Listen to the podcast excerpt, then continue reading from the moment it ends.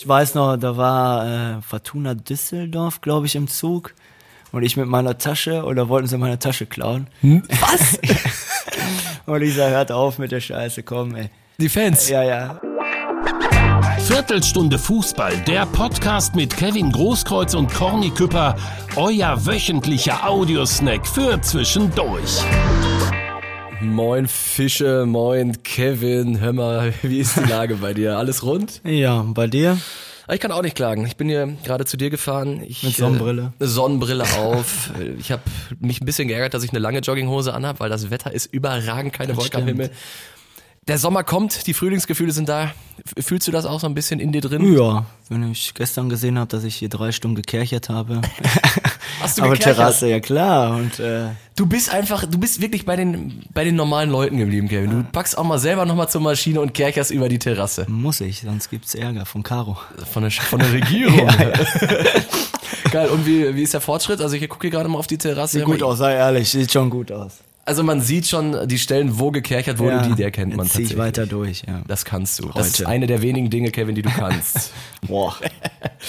Leute, erstmal Dankeschön für, für das überragende Feedback, äh, für die Videoschnipsel, die wir letzte Woche auf Instagram gestellt haben. Kevin, dieses eine Video, wo du über die 2011, 2012er Mannschaft gesprochen hast, äh, ist durch die Decke gegangen, kann man glaube ich sagen. Jetzt irgendwie knapp 200.000 Views bei Instagram und Kommentare. Und man muss sagen, du hast den Borussen, die damals dabei waren, aus dem Herzen gesprochen. Jeder hat dir zugestimmt, jeder, jeder sagt, dass es wirklich einmalig war. Und mir ging es ja auch so, ich hatte Gänsehaut in dem Moment, wo du es gesagt hast. Ähm, aber trotzdem hast du so viele Dortmunder damit nochmal abgeholt.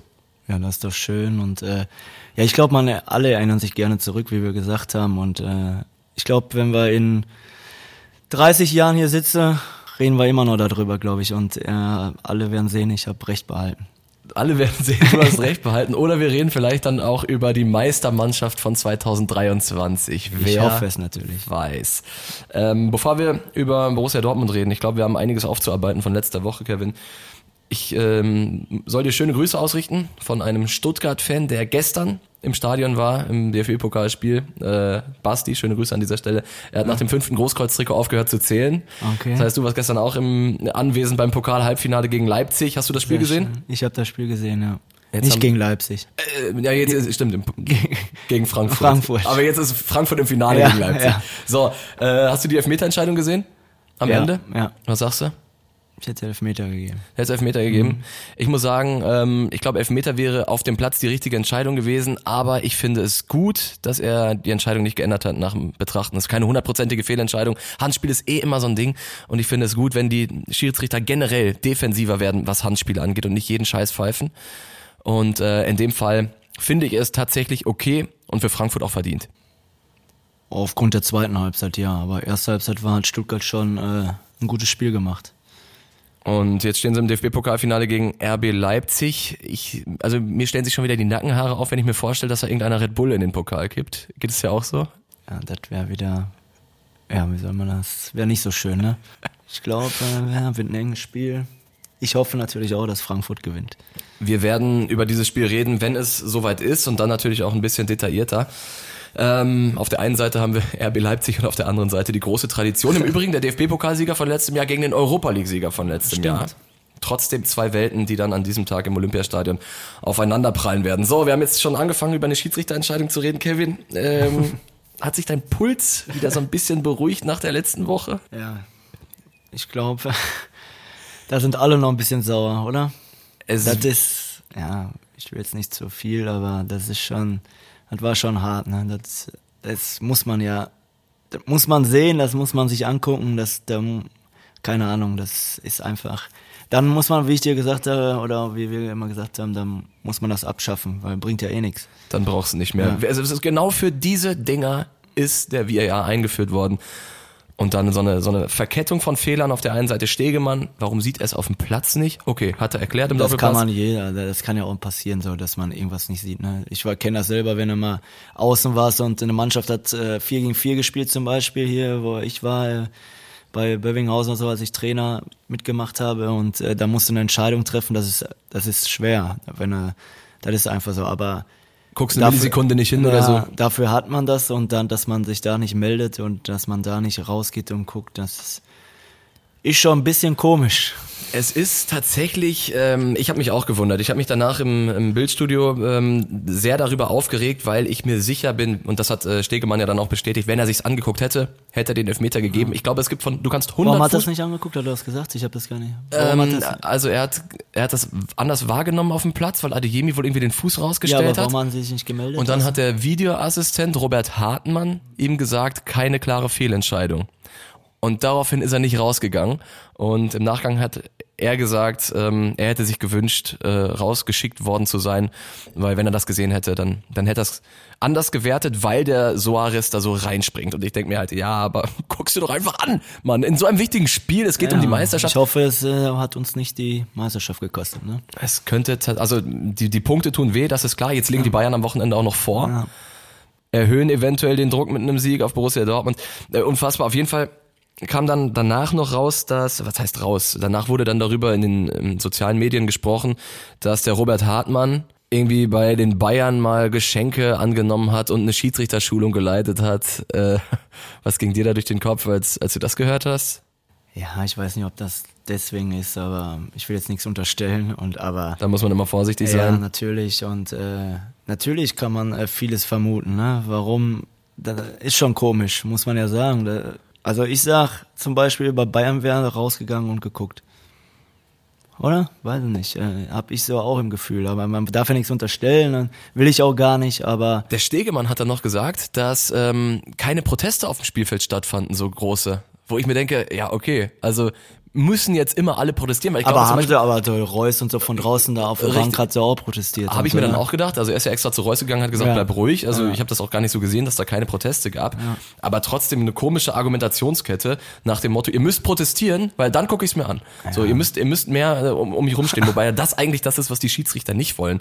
Ähm, das ist schon sehr komisch, aber ich glaube tatsächlich auch, dass die Bayern den belagert hätten. Das können die Bayern, ja. Sobald die sich einmal ungerecht behandelt fühlen, stehen da elf Leute um den Schiedsrichter rum. Natürlich, aber da kommt es ja nicht drauf an. Da muss ja wirklich aus dem Keller kommen. Pass auf, schau dir das an. Das war eine klare Fehlentscheidung. Da braucht man noch gar nicht drum rumreden. Da braucht man und das ist auch natürlich er hat sich entschuldigt und so, aber ja, die Punkte haben wir trotzdem nicht, ne? So ist es. Äh, Jetzt gibt's ja immer auch welche, die dann sagen, ja, okay, Dortmund hätte es aber auch so machen müssen.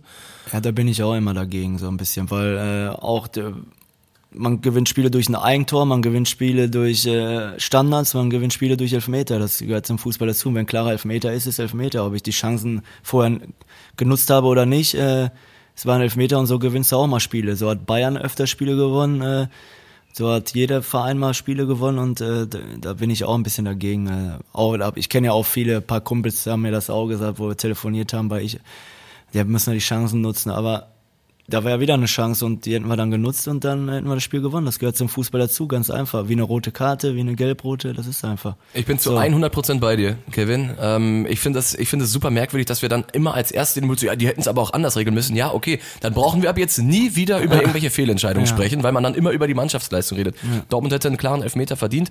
100 von 100 Fußballfans, die sich diese Szene angucken, Spielst du sagen, 90 Minuten Katastrophe, steht 0-0 und du kriegst eigentlich einen Elfmeter, könntest das Spiel 1-0 gewinnen, ist doch auf Deutsch gesagt scheißegal, weil das gehört zum Fußball einfach dazu. exakt. Und Und dürfte es keine Elfmeter mehr geben, keine Ahnung, damit spielen wir ohne Elfmeter.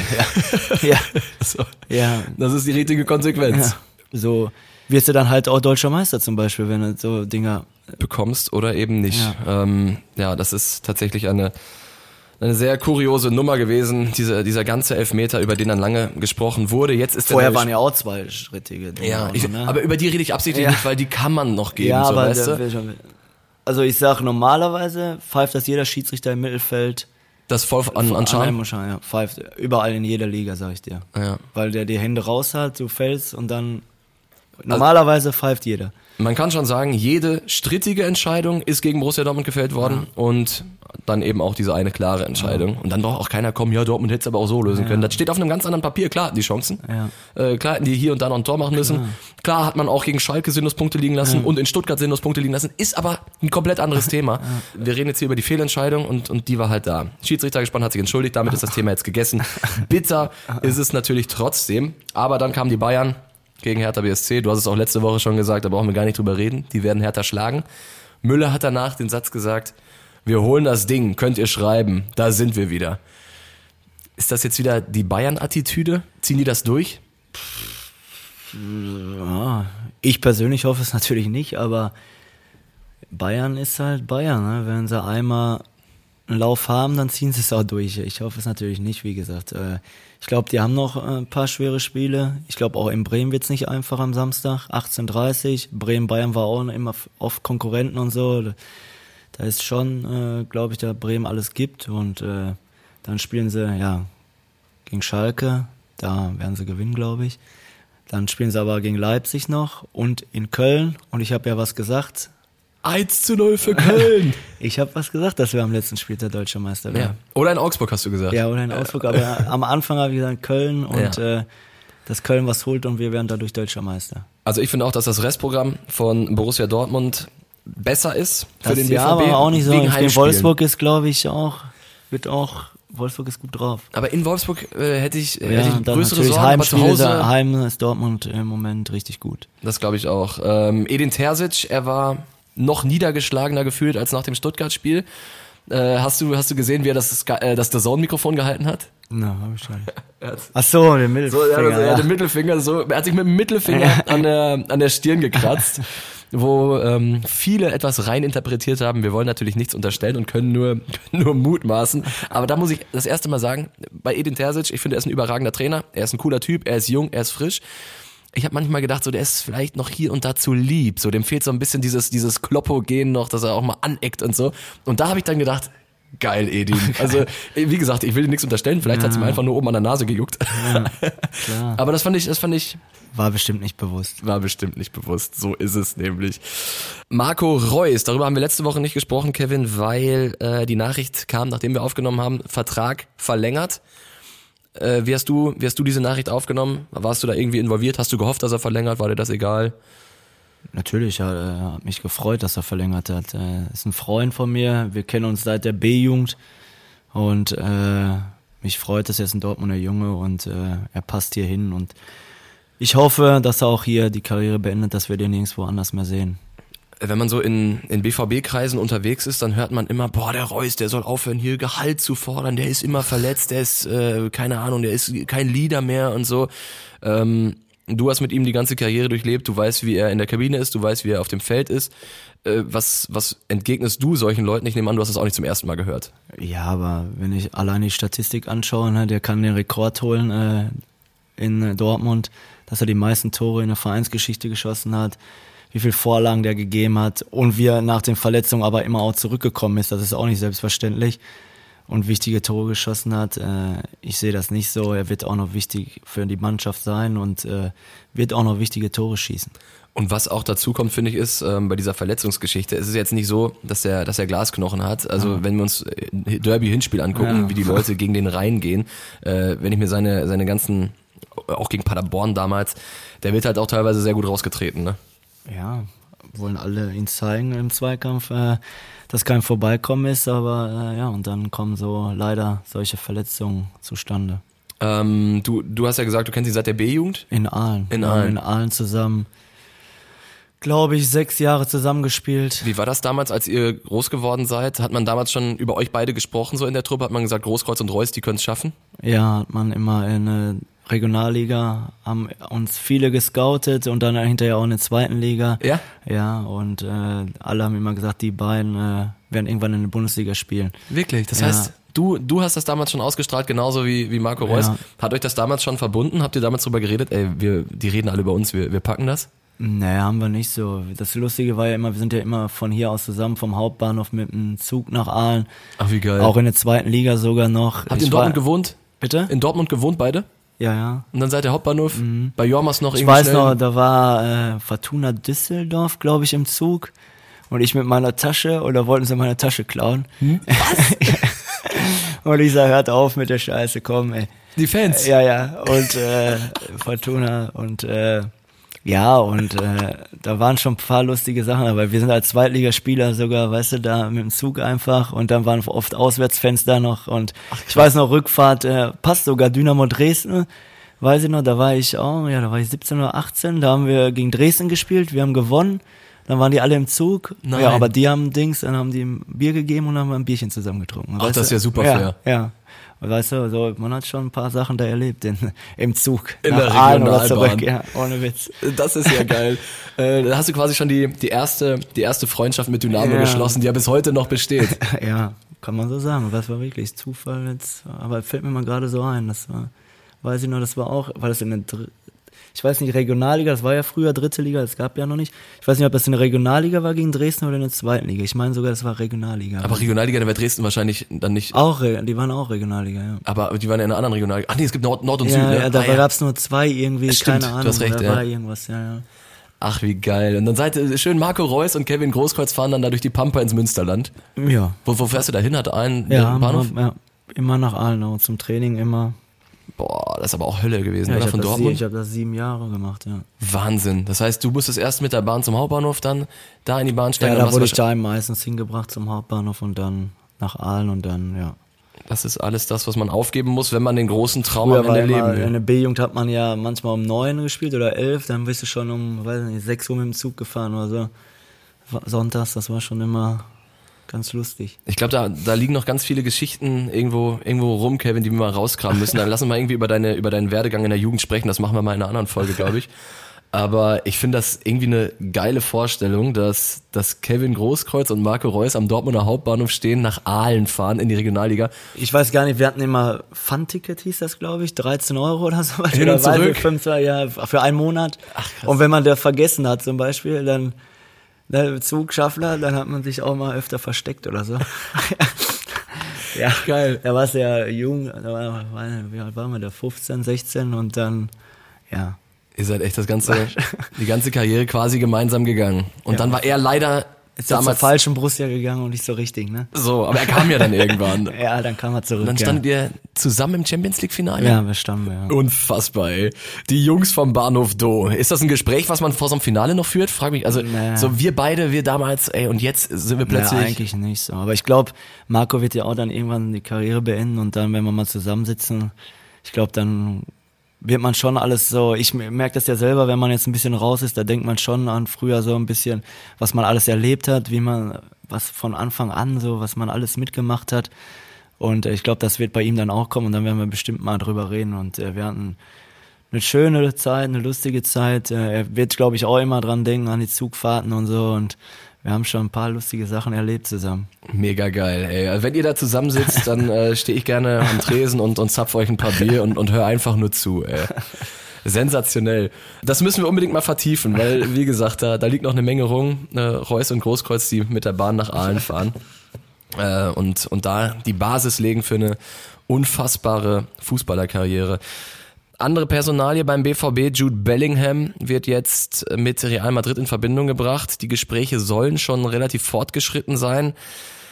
Real will das Mittelfeld verjüngen. Die haben Kroos 33, Modric 37. Da passt, muss man dummerweise sagen, so ein Bellingham eigentlich ganz gut rein, oder? Ja, ich glaube, der passt überall rein.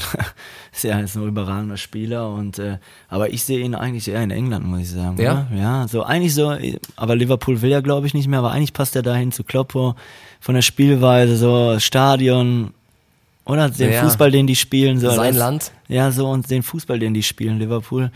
Ich glaube, da passt er eigentlich eher hin. Ich weiß nicht, aber ja, ich glaube für jeden Fußballer, glaube ich, der von woanders herkommt, nicht aus der eigenen Stadt oder so, glaube ich, ist ein Traum bei Real zu spielen, glaube ich, ne? Und das könnte ich mir schon vorstellen, dass das leider klappen wird. Wenn, wenn du Sportdirektor von Borussia Dortmund wärst, was, was würdest du Jude Bellingham sagen? Sicht. Boah, schwierig, ne? Häng noch ein Jahr dran, Junge. Er hat ja Vertrag eigentlich, ne? Wenn die hart sind, dann Ja. kann er nicht gehen, ne, normalerweise. Aber wenn es so viel Geld ist, die Summen heutzutage ist ja, haben wir, haben wir glaube ich, schon mal drüber gesprochen, sind Ja. ja, Wahnsinn. Äh, und als Borussia Dortmund muss man das ja dann, glaube ich, annehmen. So läuft's leider. So läuft's leider, ja. Wenn die, so, wenn die Großen aus England kommen, Ja, die Scheichs und die Unternehmen dieser Madrid Welt. und so, so weiter, wie sie alle heißen, die Ja. mit dem Geld rumschmeißen, dann wird schwer, ne? Aber trotzdem, die Bundesliga, ich habe es letztens wieder gesehen, die, die Liga mit den meisten Fans durchschnittlich, äh, das ist das Faustpfand. Wir haben trotzdem die, die geilste Atmosphäre. Übrigens der FC Schalke, die Mannschaft mit den meisten Auswärtsfans in dieser Saison. Ja? Ja, über, also äh, im, im Durchschnitt gemessen natürlich. Für die geht's jetzt nach Mainz. Äh, sie leben noch. Wie schätzt du die Schalker Chancen ein? Restprogramm ist richtig bitter. Ist bitter, ne? Aber ich habe auch so, warum sollten sie nicht in Mainz, ne, gewinnen? ist jetzt auch, Mainz ist natürlich gut drauf, so, aber und, Jetzt- und gegen Frankfurt, Frankfurt ist in der Liga auch nicht gut drauf. Die haben Ja. natürlich gestern gewonnen im DFB-Pokal, aber sind eigentlich auch nicht gut drauf. Und so ein Tor, wie sie es erzielt haben, Spiel gedreht gegen Werder Bremen Ja. in der Nachspielzeit, das kann schon mal, das kann Und schon mal das was ist nur auslösen. ein Punkt, glaube ich. Ne? Genau. Die können jetzt über Nacht zumindest äh, auf einen auf einen direkten, auf den Klassen, also ans rettende Ufer springen. Die Frage ist, geht's für Leipzig am letzten Spieltag noch was, um was? Äh, danach ist DFB-Pokalfinale. Schonen sie da einige oder was machen sie dann? Stimmt, auch nochmal ein Aspekt. Ja, ja. Deswegen ist, glaube ich, ja, man kann sagen, schwer von den Namen her und von der Tabelle her, ja, aber ich glaube, da ist trotzdem noch was möglich für die. Die Chancen stehen für die, die Königsblauen nicht so, nicht so schlecht, wie die Tabelle und äh, das Restprogramm vermuten lässt. Kevin, das war eine hochinteressante Folge. Mal wieder. Ich äh, denke nochmal über die, die Reus-Nummer nach. Ich finde es wirklich geil. Vielleicht Ich holen wir den, ja jetzt. Wie bitte? Ich kehre ja jetzt weiter. Ja, das hast du auch verdient. Das, das tut immer gut in der Sonne. Hör mal, creme dich ein, Kevin. Ja. Ich habe übrigens, äh, ich war Junggesellenabschied unter der Woche. Oh. Ich war in Prag, das wollte ich dir noch erzählt haben. Ja. Ähm, mit einem Großkreuz. der hieß aber nicht Kevin. Das war dein Cousin, Ja. Marcel Großkreuz. Und ich muss sagen, nach, nach dieser Nummer, Kevin, äh, du bist, du bist auf jeden Fall the normal one von euch Ja, beiden. du? Hab ich doch immer schon gesagt. Hast du immer schon gesagt. Ah, das war schön, ey. Das Ja, hat Spaß gemacht. Aber ich bin jetzt auch wieder gut. fit nach, nach drei Tagen. Ich habe ein bisschen gebraucht. Ja, wir wieder. können das nicht mehr, sag ich dir. Ist so, ne? Ab 30 war wie so ein, Ja. wie so ein Schalter, der da gezogen wurde. Ich trinke nur noch Wasser. Äh, was, was steht bei dir die Woche an? Sag mal ganz kurz noch. Ja, ich fahre morgen irgendwo hin zum Spiel. äh, Sonntag bin ich natürlich im Stadion in Dortmund und äh, ja, und Samstag werde ich mir Bundesliga angucken, mit den Kindern was machen, unternehmen und ja, sonst eigentlich nichts Besonderes. Das klingt nach einer entspannten Zeit. Leute, ich hoffe, ähm, ihr trinkt euch zumindest mal einen Radler. Ich hoffe, die Sonne scheint am Wochenende bei euch und, und notfalls scheint sie aus euren Kopfhörerstöpseln aus dem Autoradio, wenn ihr Viertelstunde Fußball anmacht. Äh, wir freuen uns auf nächste Woche. Macht's gut. Reinhauen. Ciao! Viertelstunde Fußball, der Podcast mit Kevin Großkreuz und Corny Küpper, euer wöchentlicher Audiosnack für zwischendurch.